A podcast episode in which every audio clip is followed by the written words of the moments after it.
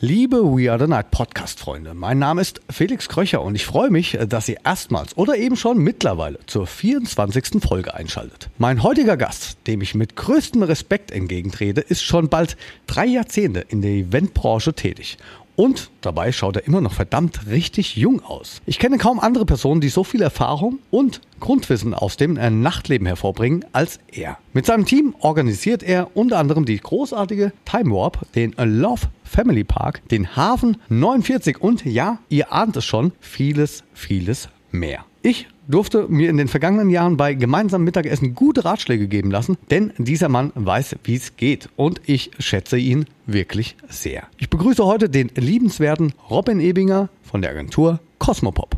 We are the night mit Felix Kröcher. Ein Podcast von Sunshine Life. Gemixt mit Schwepps. Let's Schwepps. Das Original. Schwepps.de Hallo Robin, schön, dass es geklappt hat und ich dich in meinem Podcast We Are the Night begrüßen darf. Wie geht's dir? Mir geht's gut, ja, schön, dass es geklappt hat, Felix. Wir haben uns ja schon oft hier im Treppenhaus, im Fahrstuhl und sonst so gesehen bei uns im Musikpark in Mannheim und hat irgendwie nie funktioniert, zeitlich bei dir, da bei mir und letztendlich haben wir es geschafft. Das ist mir echt eine große Ehre, dich hier im Gespräch zu haben, denn ich kenne kaum eine andere Person, die so viel Erfahrung aus dem Nachtleben mitbringt als du. Da wird es mit Sicherheit viele, viele andere Menschen geben und viele fleißige Menschen und sehr engagierte und motivierte, aber ich bin in der Tat schon ja, eine Weile dabei. Ich freue mich auf jeden Fall, dass es geklappt hat, denn wie du es eben gerade schon gesagt hast, ich meine, wir gehen ja auch manchmal Mittagessen. Das klappt jetzt ja auch mittlerweile wieder. Und mhm. ja, deswegen, ich freue mich wahnsinnig. Wäre es möglich, dass du meinen, unseren Zuhörer, Zuhörerinnen einen Schwung aus deinem Lebenslauf erzählst? Ein Schwung aus deinem Lebenslauf? Wäre so ein bisschen, meine, das sehr der, interessant äh, auf jeden Fall. So der klassische Elevator Talk, drei Minuten. ja, ungefähr so.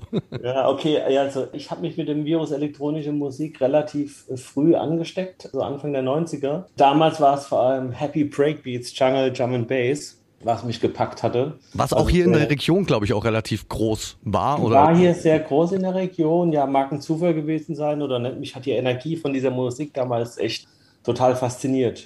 Das war ja, ne, heutzutage wächst jeder mit elektronischer Musik auf, im Fernsehen, im Radio, in Jingles, überall läuft's. Aber damals war es in der Tat was ganz Neues. Also diese Musikabfolgen, äh, diese Beats, diese Melodien, das war für mich also unfassbar. Was, was, ne, was ist das für eine Art von Musik? Warum bewegt ihr meinen Körper? Warum geht ihr auf die Emotionen? Warum ist da so viel Energie drin? Und vor allem, wo gibt's denn diese Musik?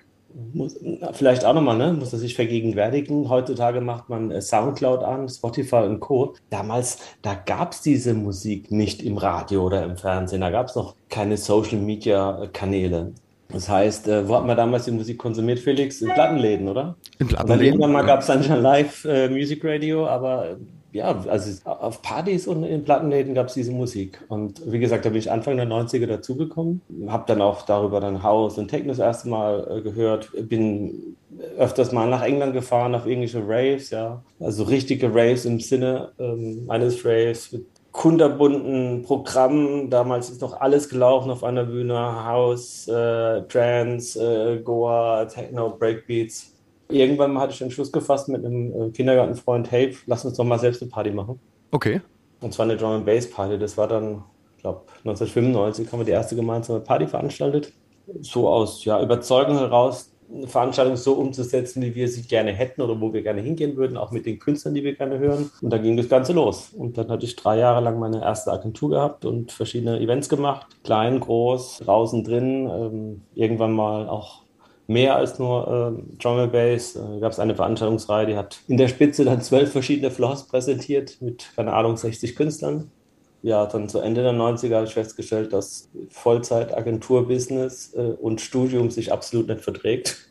Ich musste dann eine Entscheidung treffen und die ist dann zugunsten des Studiums gefallen. Habe dann in Mannheim äh, Kulturwissenschaften studiert, also BWL, Medienwissenschaften, Sprachwissenschaften und bin dann wieder zurückgestolpert in die Szene und zwar mein langjähriger Freund Steffen Charles äh, war ja damals auch schon, als ich meine erste Agentur hatte, aktiv mit äh, einem anderen Partner und einer anderen Veranstaltungsreihe, Time Warp, man kennt sie. Und wir waren eigentlich freundschaftlich alle Jahre verbunden geblieben. Und nach meinem Studium hat sich so ergeben, dass ich habe für ihn ein Projekt abgewickelt und dann ist ja die Idee geboren worden, Mensch, lass doch zusammen eine neue Festivalagentur gründen. Da wollte ich jetzt gerade drauf zurückkommen. Cosmopop gibt es jetzt seit 2003, wenn ich richtig liege, oder? Genau, seit 2003. Wir feiern nächstes Jahr 20-Jähriges und wow. 2003 im Herbst haben wir es gegründet. Und dann 2004, das Zehnjährige der Time Up, war dann sozusagen die erste gemeinsame Veranstaltung, beziehungsweise auch die erste Veranstaltung von Cosmopop. Du hast mir jetzt meine Frage schon vorweggenommen, weil ich wollte fragen, wie es dazu gekommen ist. Und du hast gesagt, plauder einfach mal ja, los. Ja, sehr gerne, aber finde ich gut. Also ich lasse dich auch gern äh, plaudern. Aber ja, sehr interessant. Also 2003 ging es los, ihr macht jetzt das 20-Jährige. Ihr veranstaltet ja unter anderem Time Warp, Love Family Park, Hafen 49 und doch noch ein paar andere mehr. Also ihr seid ja auch international schon jetzt seit einigen Jahren aktiv. Ja, ich kenne den Weg ja schon ein bisschen, deswegen sage ich jetzt äh, schon aktiv seit ein paar Jahren. Wie ist es denn dann grundsätzlich? Wie war die Entwicklung? Wie ist es dazu gekommen? Ja, also wir fokussieren uns mal auf die Time Warp. Da war es seit eh je so, dass wir sehr viel internationales Publikum gezogen haben. Warum kann ich gar nicht mehr so genau erklären. Wir waren scheinbar immer für viele Leute im Ausland attraktiv mit dem Angebot an Programm, was wir äh, präsentiert haben, äh, mit dem Preisgefüge, mit der Stimmung, der Atmosphäre, die wir kreiert haben. Und es waren von, ja, also von Italien und Osteuropa und Südeuropa, also überall her sind die Menschen äh, zur Time gekommen, schon damals in den Nullerjahren. Und natürlich gab es dann auch die Rückfragen aus den verschiedenen Märkten, hey, wollt ihr nicht mal eine Time bei uns veranstalten? Und so ging es dann los. Die erste Time war ich glaube 2005 in Prag. Einen wunderschönen Palast in Prag werden da zwei Floors präsentiert. Ich glaube, das Sven hat gespielt, die Monika Guse auf dem einen, auf dem anderen lief äh, so ein bisschen Trance. Ich müsste es nochmal nachschauen, da hat mich die Erinnerung jetzt verlassen. Es war eine echt tolle Veranstaltung und war auch erfolgreich in dem Sinne, dass, naja, viel Geld haben wir nicht verdient, eher ein bisschen draufgelegt, aber erfolgreich, dass wir da aus dem Standweg gleich 4.000, 5.000 Personen gezogen hatten. Das war damals schon viel. Und wir wären auch in Prag geblieben, nur ist leider, das war nicht unsere Schuld, diese Location ist ja drauf abgebrannt und da standen wir ohne Location da. Und uh. ähm, stattdessen sind wir dann 2006 nach Wien. Das war dann sozusagen die zweite große Auslandsedition. Das war ein Totalflop, muss man an der Stelle sagen. Da waren wir auch in einer tollen Location. Es war Gaskessel, Gasho, Gas Gasometer. Gasometer, danke. Da habe ich auch schon gespielt. Schon, ja. Eine coole Location. Da muss man sagen, wir haben einfach am Markt komplett vorbeigebucht. Also das Programm hat nicht auf den Markt gepasst, das wollte keiner sehen und das Ding ist gefloppt. Davon haben wir uns dann abbringen lassen und sind 2008 nach Holland, nach Rotterdam mit der Veranstaltung. Und äh, in Holland waren wir dann fünf, sechs, sieben Jahre. Und dann ist irgendwann mal Italien gekommen und Buenos Aires und Amerika und jetzt sind wir in Brasilien und Chile, also sehr viele Länder. Und die Konstante, warum wir aus einem Markt rausgegangen sind, ist eigentlich immer dieselbe gewesen. Location war nicht mehr verfügbar. Das war meistens das Problem. Also alle unsere Auslandseditionen ja, waren auch, selbst in Holland, wir waren in verschiedenen Locations, entweder weil sie nicht mehr verfügbar waren oder die Location war zu klein geworden oder die Location hat ihre Nachtlizenz verloren. Und so war das auch in New York, also überall war das eigentlich so. Sonst wären wir wahrscheinlich auch längerfristig nochmal in einem und selben Markt geblieben. Location ist ja key eigentlich für unser Business. Deine Homebase, die dir aufbauen kannst für deine Veranstaltung. Ja, ich gehe mal stark davon aus, dass schon viele von euch Gin Tonic getrunken haben. Aber habt ihr schon mal Gin Tonic Cupcakes gegessen? Auch in dieser Folge habe ich Schweppes als Partner in meinem Weird Night Podcast dabei und mit Klassikern von Schweppes könnt ihr nicht nur Getränke mixen, sondern auch kochen und backen. Echt, wirklich kein Witz. Aus Ginger Ale lässt sich zum Beispiel eine ganz tolle Barbecue-Soße zaubern. Jede Menge andere Rezepte und neue Produkte findet ihr auf schweppes.de. Schaut mal vorbei und nun geht's weiter mit meinem heutigen Gast Robin Ebinger. Ich schaue mir das ja schon seit Jahren an und ich bin ja auch ein bisschen verbunden mit dir, mit, mit Cosmopop. Durfte ja auch schon auf der Time of spielen hier in Mannheim. Ja, also wie sich das Ganze entwickelt hat über die ganzen Jahre. Wir kennen es ja, wie gesagt, auch schon jetzt. Ein paar Jährchen. Ein paar Jährchen. Ich weiß gar nicht, wann wir uns kennengelernt haben weiß ich auch nochmal vielleicht für alle da draußen, die jetzt zuhören, äh, warum wir wieder sagen, äh, wir laufen uns über den Weg. Der Felix, äh, wir haben unser Büro im Musikpark in Mannheim und Sunshine Live hat direkt über uns äh, das Studio. Und manchmal im Sommer ist es so, wenn die Fenster offen sind, dann muss ich schon mal rausbrüllen und sagen, Falk, mach die Musik leiser. wir können hier unten nicht mehr arbeiten. Und äh, dementsprechend laufen wir uns dann öfters mal über den Weg und gehen nochmal einen Happen essen. Genau. Schön, dass du es erklärt hast.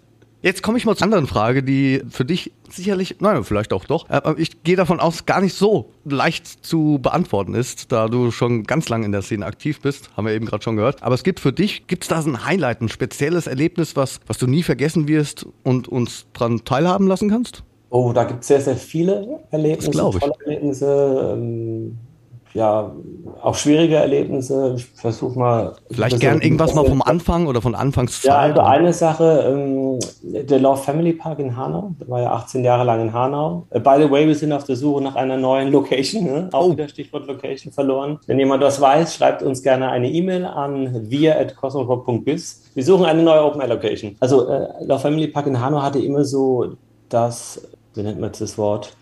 Nicht den Ruf, aber es war so Wettergarantie. Love Family Park, wenn, wenn du ein Grillfest machen willst, dann gehst du auf den Tag, wo der Love Family Park stattfindet, weil dann regnet es nicht.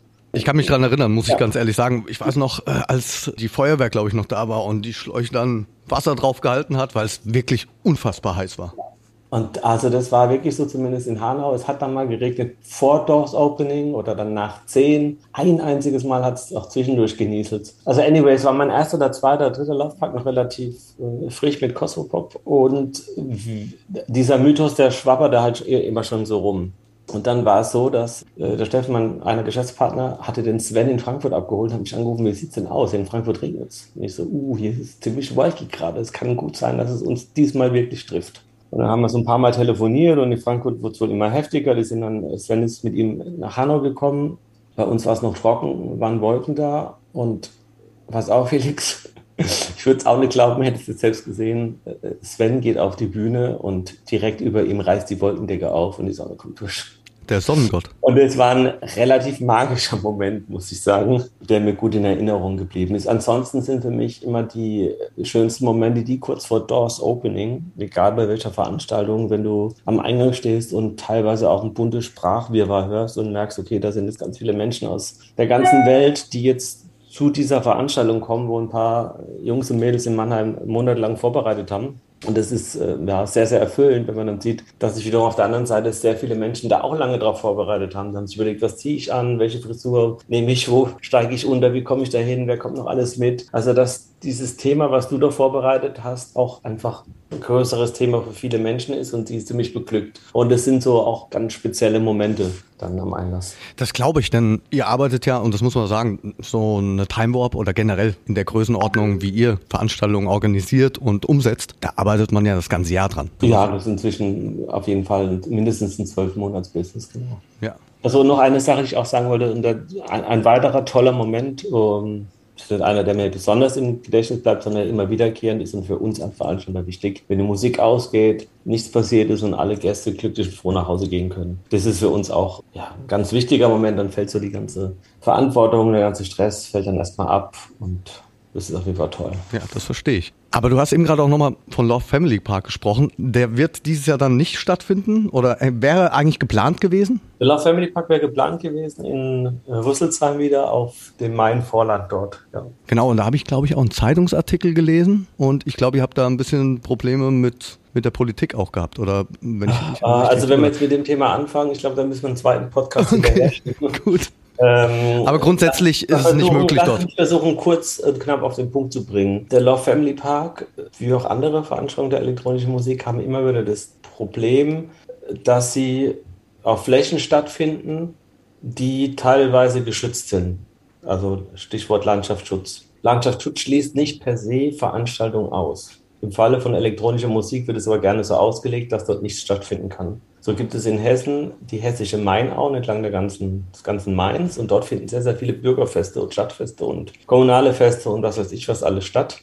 Ohne Probleme. Und sobald dann eben ein Love Family Park dort stattfinden will, wird immer davon gesprochen, dass es zu einer enormen Belastung kommt obgleich wir teilweise viel weniger Besucher haben in kürzerer Zeit als diese ganzen anderen Festivitäten. Genau, das hatte ich glaube ich auch dann gelesen gehabt. Es ging ja darum, dass da auch so ein, ich sag mal, so ein Autotreffen auch stattfindet, glaube ich. Genau, also diese Rüsselsheim, bei dem Beispiel zu bleiben, da ist eben auch ein Oldtimer-Treffen. Da stehen dann 3000 alte Autos auf, dem, auf der Wiese was dann akzeptiert wird. Aber wenn 20.000 Leute tanzen, dann ist das ein Problem. Also ich glaube, wir müssen an der Stelle auch gar nicht tiefer eintauchen, nee. weil das ist so komplex und da gibt es so, so viele Ansprechpartner und Aspekte in dem Ganzen. Und das wäre jetzt hier alles nur verkürzt dargestellt. Es ist auf jeden Fall aus unserer Perspektive teilweise nicht nachzuvollziehen und auch nicht fair. Sehe ich doch genauso. Also ich finde es verrückt, muss ich ganz ehrlich sagen. Also genau deshalb, wir suchen eine neue Heimat für den Love Family Park. Ihr habt es jetzt gehört da draußen. Im Nachtleben, das wissen wir beide, gibt es ja auch skurrile und teils verrückte Dinge Dinge, die da passieren. Und jetzt bin ich sehr gespannt. Äh, kannst du da etwas zu Besten geben? Also etwas, wobei an dir den Kopf gefasst hast oder so in der Art, das kann doch jetzt nicht wahr sein oder, oder so schräge Künstlerverträge oder Technik-Rider. Ich kann mich dran erinnern, dass du mal vom Loft erzählt hast. Ich glaube, Deichkind war es und die wollten eine Couch zum Beispiel oder die hatten eine Couch, glaube ich, auf oder ein Sofa auf, auf dem Rider stehen. Ah, stimmt, wir hatten mal Deichkind im Loft.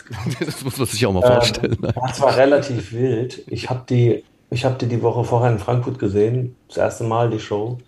Und die hatten so Schlauchboot und Hüftburg auf der Bühne und, und, und, und. Also äh, quasi so das, was man heute auch von Elvo kennt, dieses Üppige mit vielen Stofftieren und aufblasbaren Tieren und Konfetti und Zeug. Das haben die damals schon gehabt, vor, wie lange ist das jetzt her? 13, 14, 15 Jahren. Und als ich diese Show in Frankfurt gesehen habe, in glaube, es war die Unionhalle mit hohen, hohen Räumlichkeiten. Da wurde mir so ein bisschen Angst und Bange, weil das Loft doch relativ niedrig ist. Und ich habe immer versucht vorzustellen, okay, wie ist jetzt die abgespeckte Show von denen im Loft? Ja, und die Woche drauf oder zwei Wochen drauf waren sie dann im Loft und es war nicht groß abgespeckt. Die haben einfach alles auf dieser Minibühne, die wir da platziert haben, alles da reingestopft an Gummiboden, Hüpfburgen, ähm, äh, Stofftierchen äh, und so weiter und so fort. Das war unglaublich. Ich habe keine Ahnung, wie sie das alle hingekriegt haben. So rein physikalisch hätte es ja nicht reingepasst. Es war sensationell und eine mega Stimmung. Und dann haben sie mit diesem Schlauchboot haben sie dann quasi Stage Diving gemacht über den Menschen. Ne? Also äh, haben sie ins Schlauchboot reingesetzt und die Personen, die unten getanzt haben, haben dann sozusagen mit den Händen. Im Loft. Das, ja, das Menschenmeer gebildet und die sind dann so ein Schlauchboot gefahren. Ja, das war total irre. Ich glaube, die äh, konnten auch gar nicht richtig aufrecht sitzen im Schlauchboot, weil die Decke hoch genug war. Die lagen dann so halb. Also war sehr wild äh, und sehr lustig und ja, stimmt. Gut, dass du mich daran erinnerst, Felix. Äh, ja, dafür bin ich da. ja, Aber mit, mit Sicherheit gibt es noch mehr solcher Momente. Ich müsste da richtig kramen viele, die man auch nicht unbedingt teilen möchte, weil sie zu wild waren. Und viele, ja, die immer noch zum Schmunzeln einladen. Aber so auf der, sagen wir mal, auf der Time Warp jetzt zum Beispiel, also wenn es dann wirklich das Heimspiel auch in Mannheim ist, gab es da irgendwas, wo du gesagt hast, boah, das ist jetzt irgend so ein Highlight vielleicht? Ja, da ist jede, jede ist ihr Highlight mit ihrer speziellen Energie. Also klar, das eine, was mir auf jeden Fall auch in Erinnerung kommt, das ist jetzt vielleicht auch schon echt überholt und abgedroschen, aber das war die gute Laune nach vom Sven damals. Ähm, da waren wir alle live dabei. Das war wirklich ja, legendär. Unfassbar legendär. Ja. Äh, ansonsten also jeder, der da schon mal da war, der weiß, dass man auch diese Veranstaltung ganz schlecht in Worte fassen kann. Man muss da sein, um zu verstehen, was da eigentlich passiert. Ja, von, von der Energie auf den Mainfloors bis hin zum Sonnenaufgang, den man im gläsernen Pavillon erlebt. Ja, es gibt einfach ganz, ganz tolle, inspirierende, kraftvolle Momente. Ich glaube, es ist auch ziemlich schwierig für dich dann, weil ich so viel schon erlebt über die letzten 25 Jahre, sage ich jetzt mal. Ich glaube, du kannst auch irgendwann mal ein Buch schreiben.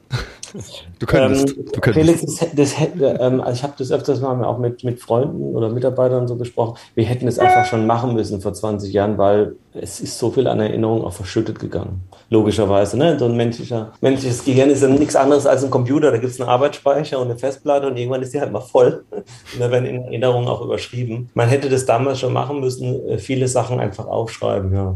Zumindest für sich selbst. Oder für solche Momente wie jetzt eben, um sie dann zum Besten zu geben. Wie schaut denn die Zukunft aus? Ihr konntet nun endlich wieder die Time Warp, das haben wir eben gerade schon gesagt, erstmal wieder im Ausland veranstalten. Im Hafen geht es auch Wochenende für Wochenende weiter. Das sehe ich ja auch und kriege ich mit. Und ja, was planst du, das Team? Was, auf was können also wir uns denn freuen? Allem, wir sind vor allem echt froh, dass wir wieder planen dürfen und feiern dürfen. Wir waren jetzt im Mai ähm, in Chile und in Sao Paulo. Äh, Chile war unser Erstlingswerk, das war unser erstes Mal. Und Sao Paulo das dritte Mal jetzt in Folge. Und äh, das war sensationell für uns, dass wir endlich mal wieder eine große Veranstaltung durchführen konnten und präsentieren. Eine ohne Restriktionen, ohne Maske, ohne Abstand, mit vollen Dancefloors, ausverkauften Hallen, hochmotivierten Gästen, Künstlern und einer mega Energie. Das, das hat uns echt gut getan und der Agentur gut getan und äh, wieder motiviert nach diesen zwei Jahren Pause jetzt auch und Energie gegeben für die Zukunft. Und wir starten damit jetzt in den Sommer, du hast gerade angesprochen, am Hafen hier in Mannheim, der Hafen 49, unsere Open-Air-Location am Musikpark. Die kann ich euch da draußen auf jeden Fall nur wärmstens empfehlen. Das möchte ich einfach mal so stehen lassen, denn es ist eine tolle Location. Es ist immer ein wahnsinnig unfassbar tolles Line-Up. Jetzt habe ich gesehen, dass Haftbefehl kommt.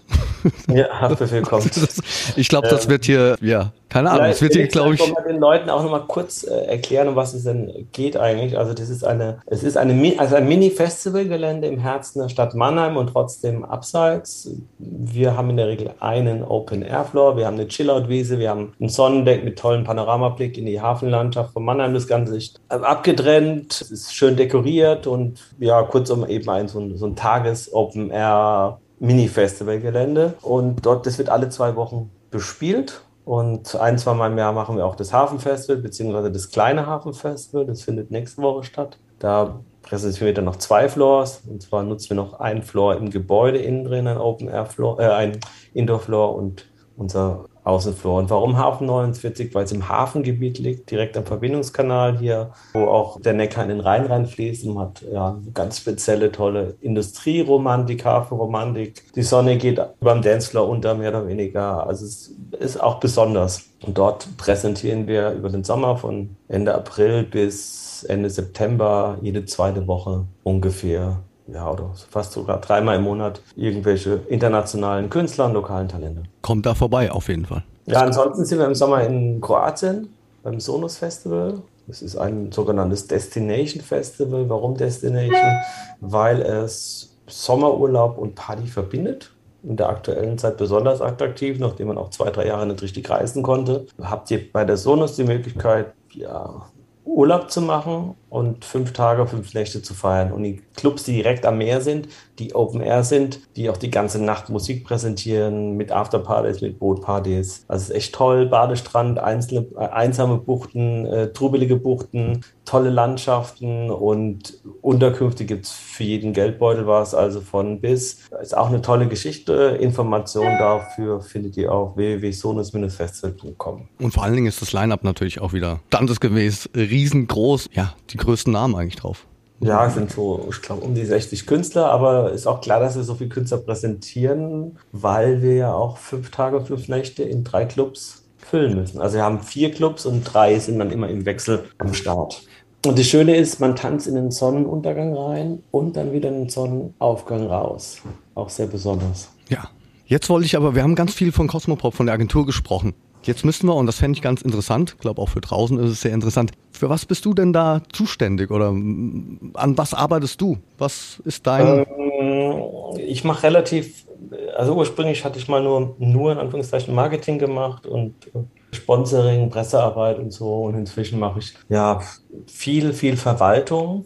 Also die Kreativität ist ein bisschen in den Hintergrund gerückt. Es geht wirklich um Verwaltung, um, um neue Projekte, um Finanzen, Ticketing, also alles, was so im Hintergrund auch passiert. Ich habe wenig mit dem Thema Eventmanagement zu tun. Also wie bauen wir ein Event auf und äh, wie garantieren wir, dass der Ablauf sicher ist und so weiter. Und ich mache auch wenig mit Booking, aber alles, was so Thema Finanzen angeht, äh, Verwaltung, neue Projekte, Politik, Presse, Marketing, da bin ich mit involviert. Und habe natürlich ein echt tolles Team am Start, was sehr engagiert, motiviert und kreativ an die ganzen Themen rangeht. Ja, die meisten kenne ich ja davon, also das kann ich auch so unterschreiben. Ist wirklich ein gutes Team. Ja, wir sind auch echt happy, dass uns die meisten jetzt die Stange gehalten haben während dieser zwei Jahre Pandemie, wo ja teilweise wirklich ja, gar keine Perspektive da war und auch keine Arbeit. Und jetzt sind alle ausgeruht und motiviert und wir freuen uns auf dieses Jahr und hoffen, dass wir auch den Winter durchtanzen können, wenn wieder irgendein Virus kommt und sagt, Dance, der Dancefloor ist geschlossen. Nein, nein, nein. Haken was ab, haken was ab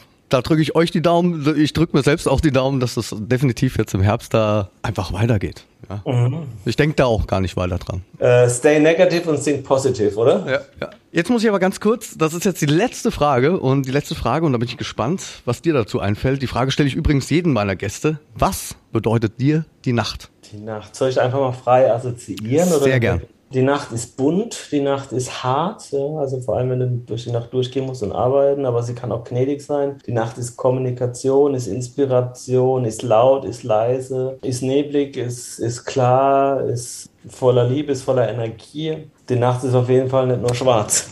Schön. Da danke ich dir, Robin, fürs Gespräch und, und, für deine Zeit. Du, du, hast die Handwerker jetzt gleich wieder bei dir im Haus. Ja. Hast mir vorhin gesagt. Ja, vielen, vielen Dank auf jeden Fall, dass du dir die Zeit genommen hast und ich freue mich auf ein, ein nächstes gemeinsames Mittagessen. Gerne, Felix. Bis dahin. Und meine lieben We Are the Night Podcast-Freunde, ich bedanke mich auch bei euch wieder. Danke fürs Zuhören. Wir hören uns in 14 Tagen wieder zur nächsten Folge. Bleibt gesund. Euer Felix Kröcher. We Are the Night mit Felix Kröcher. Ein Podcast von Sunshine Life. Gemixt mit Schwepps. Let's Schwepps. Das Original. Schwepps.de